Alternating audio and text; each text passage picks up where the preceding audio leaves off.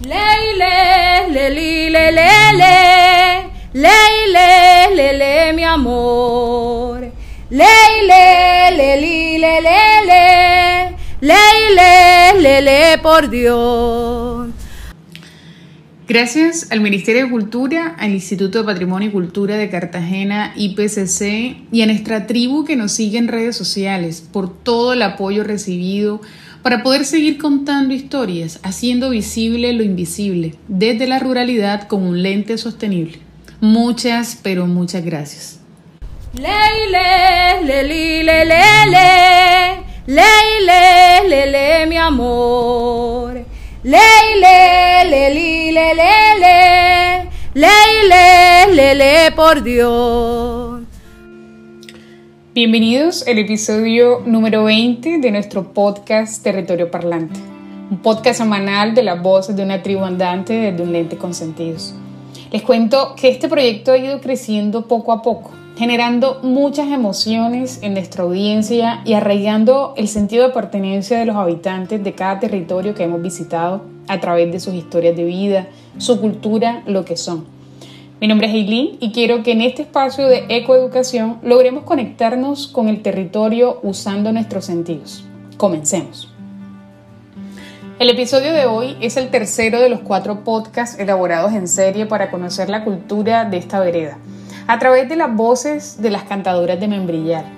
En las dos cápsulas anteriores les contaba que aquí viven ocho mujeres que con su canto alegran los corazones de cada rinconcito de Membrillar ese grupo cultural lo dirige el señor Etilso Salgado, su director musical. Hoy nos encontramos con él y Mari Carmen, otra integrante de este grupo. Les damos la bienvenida a este espacio radial y gracias por hacer parte de Territorio Parlante. Bueno, y ahora nos encontramos con Mari Carmen. Mari Carmen, cuéntanos de qué hablan tus canciones, sus canciones, a quién le cantan. Buenos días. Eh, le cantamos a la vida, al amor, a lo que vivimos el día a día, lo cotidiano, este, en cosas que nos mantienen vivas. Eh, quiero aportar también que tenemos acá una compositora que me hace sentir orgullosa, gracias a ella yo siempre ando en las grabaciones, digamos así, este, porque ella siempre le pone el swing, siempre anda insistente, chicas, vamos, si podemos, nos llama, nos, digamos, a veces hasta nos molesta pero eso es bueno porque gracias a ella el grupo se ha mantenido bastante. Este, yo también quería aportar que yo soy venezolana, nunca he hecho esto y me siento orgullosa por pertenecer a este grupo, las cantadoras de Membrillal. Gracias. gracias. Bueno, y ahora nos encontramos con el señor Etilso, que queremos hacerle una pregunta que en este momento eh, creo que todos, todos nos hacemos esa misma pregunta y cada vez que escuchamos estos ritmos caribeños y es ¿por qué en pleno siglo XXI, por qué 2020, por qué mantener estos ritmos?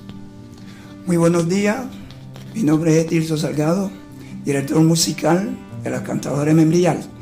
Estos ritmos se mantienen porque es una vivencia de la cotidianidad.